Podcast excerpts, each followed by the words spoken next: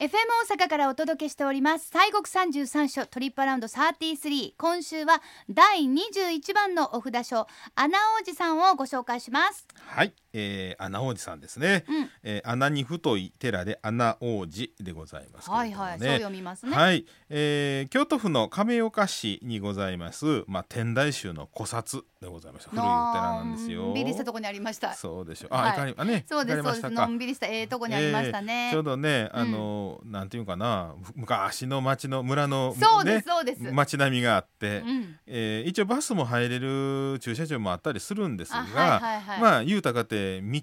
はバス1台分ぐらいの、まあ、道ですけれどもね,、はいはいあのまあのどかな感じでございますね。はいはいはい、えーこちらのあのおじさんはですね705年にですね、えー大友の小麻呂という方が開かれたあーまあお寺でございコマロちゃんます。 はい、可愛らしい名前、ね。コマロちゃんはいはい。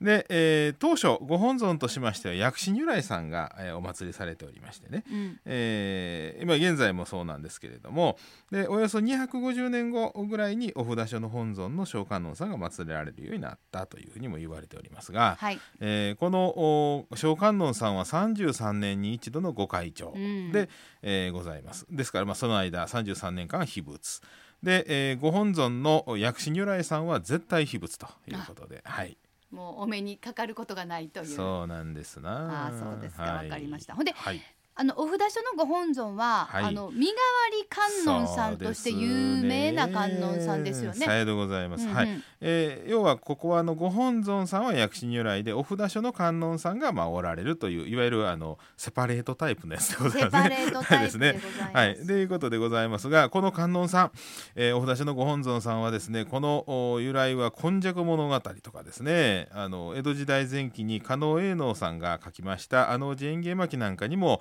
お描かれるんですけれども、うんえーまあ、身代わりの観音さんとして有名でございますがどんな話かと言いますと、はいえー平安時代のことでございます。うんえー丹波の国のおー、まあ、長をしておりました宇治のおー宮成さんがおられまして、うんうんうん宮成さんはいえーこのお方がね小観音さんをお掘った、えー仏師にですねお礼にということで自分の大切にしておりましたあー馬をですね、えーまあ、与えたんですね。はあはあはあはい、で、えーそれで「はあやれやれ」とこういうお話終わるんですけれどもところがですねこの宇治の宮成さんですねちょっとお心変わりがしましてねうんあげた馬が惜しいなあと思い出したんですな。あかんあかんあかんそんな思ったらなあ、うん物資に掘っててお願いしたお礼に、あのー渡したお馬さんやっぱり欲しいな返して欲しいなと思いまして、うんうんうんこれはあかんと、えーちょっとやっぱり馬返してもらおうということで、はいえーまあ、このお物資がかい、まあ、馬乗ってとことこと帰るうーところでございますからね、うんこれはあかんと思って、えーこのお物資に矢を放ってですね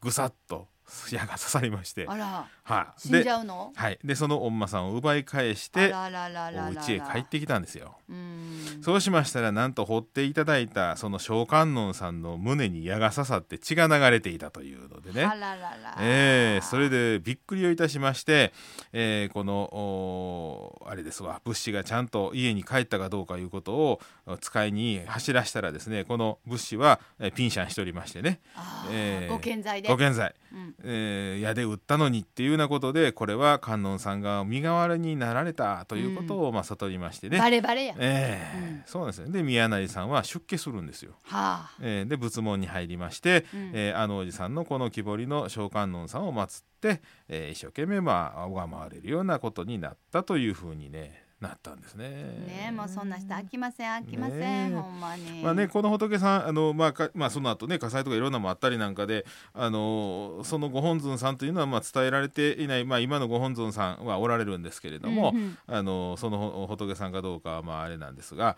まあ、しかしそういうお話がずっと残ってるっていうね。ねえそうですか、ねそんな人飽きませんあかんね飽きません飽きませんほんまにそうようんあとあれですよねはいあの私あの、なでなでさせていただいた仏様がいらっしゃいおま待しちたよいましたか、はいはい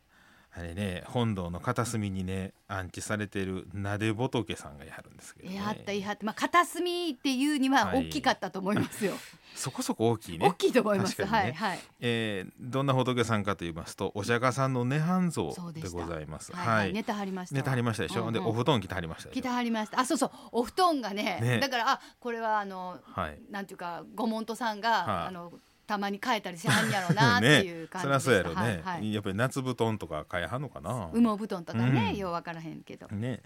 えーこの仏さんでございますけども明治時代ですけどね、まあはい最近ですわ、うん1896年に本堂の屋根裏から発見されたんですって、はあそこにおかお隠れやったんかねなんかそこに多分おられた、はいいはって、まあおそらく廃物希釈かなんかやったんかなちょっと隠さはったかな隠さはったんかもしれませんうんうんうんうんうねんいやうちらでもあるんですよたあまにそうですか、はいあこんなとこにいはったみたいなのがね、あのうんうん隠したはったっていうのがね、うんうんうんで、えーまあ、屋根裏から発見されましたお釈迦さんでございまして、うんで本堂の正面右側に、まあ、お布団を敷いてですねそこにお釈迦さんの涅槃像要するに横になってるあのそうそうそうんお亡くなりになりかけてるお像なんですけどそもうねですね、で、えーが安置されておりましてう、ん、で、えーそのお自分のまあ体の具合悪いところ、まあ、膝痛いとか腰痛いとかね、うんえーお腹がちょっと調子悪いとかいう時はこのお布団をペロッとめくりましてそほんでそこをなでなでとして、うんうんえーその病を除いてくれはるというそんなまあご信仰でですう、ね。そうですね、うんうんで、えーまあそのお仏さんがこうかぶってはりますお布団は気になるお布団、えーそう気になるお布団はですね、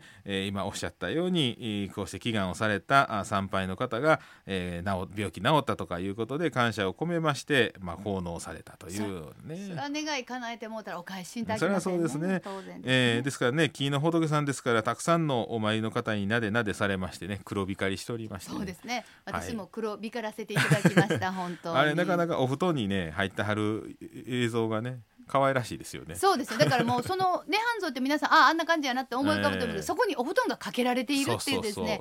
なんか当然といえば当然なんやけど見慣れてないといえば見慣れてい ないシ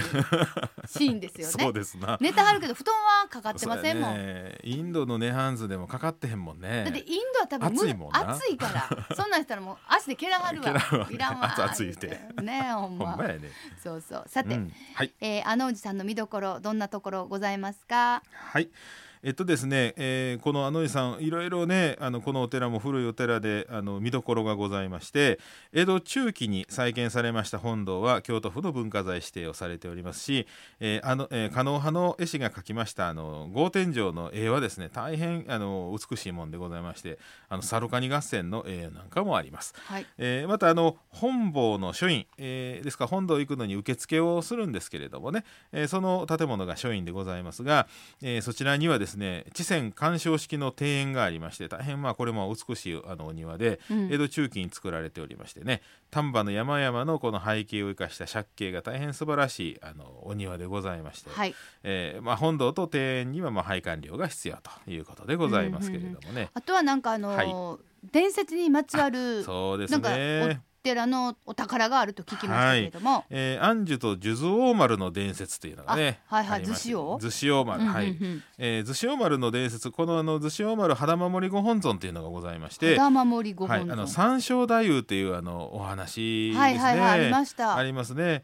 あのお話の、まあ、モデルになったあ方でございますけれども、この安寿と逗子王丸があー、まあ、三正太夫に捕まってですね、うんまあ、まあ過酷な攻めを受けるわけでございますよね。はいはいはい、でまあその時にこの,おー、まあ、この肌守りの観音さんがあお仏様が守られたというような、まあ、ことで、うんえーそのご本尊さんがこちらに伝わっとるんですけれどもね、うんうんうんえーそちょうどその安寿がその逗子王丸を逃して都へ、えー行けと言った時にこの逗子王丸をかくまったお寺がこの穴王寺でございましてそんなまあはいご縁でこちらにその逗子王丸が後に、えー肌守りご本尊をまあ奉納しているというようなまあことでございます。はいであのーいつも特別公開があるんです特別拝観が。はいでまあ、ただその5月1日からですねうんまあ予定をされておったんですが、まあ、はい緊急事態宣言があってですね、うん延期をされましてで、えーその後も、まあ、実際その開催するか否かというのはその状況によるというふうなことでございますんで、あのもしあのお気になられる方はですね、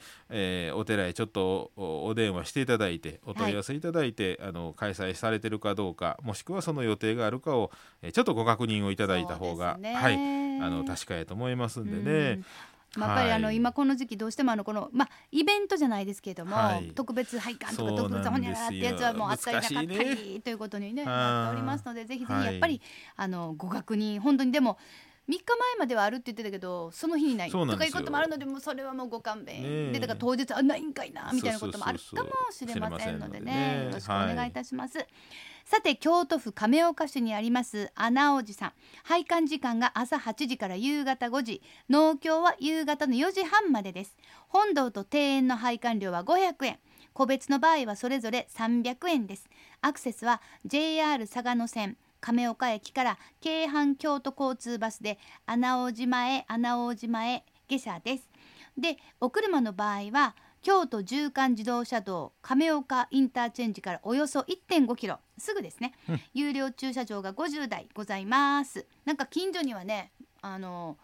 おなんか地酒みたいな売ってるあー酒屋さんみたいなのがちょこちょこあったような,、はいはいなんかそうはいいうまあお土産的なもんもねそう買えでるすかねななんて思っておりますはい。さあそれでは今週もご神言お願いいたします、はいはいえー、あのおじさんはですね、小観音さんでございますね。あの、オンアローリキャソアカというご神婚ですね。まあ、はい一番言いやすいかな。はいまだね。あ短いですねはい、そうですね。では三遍お唱えさせていただきます。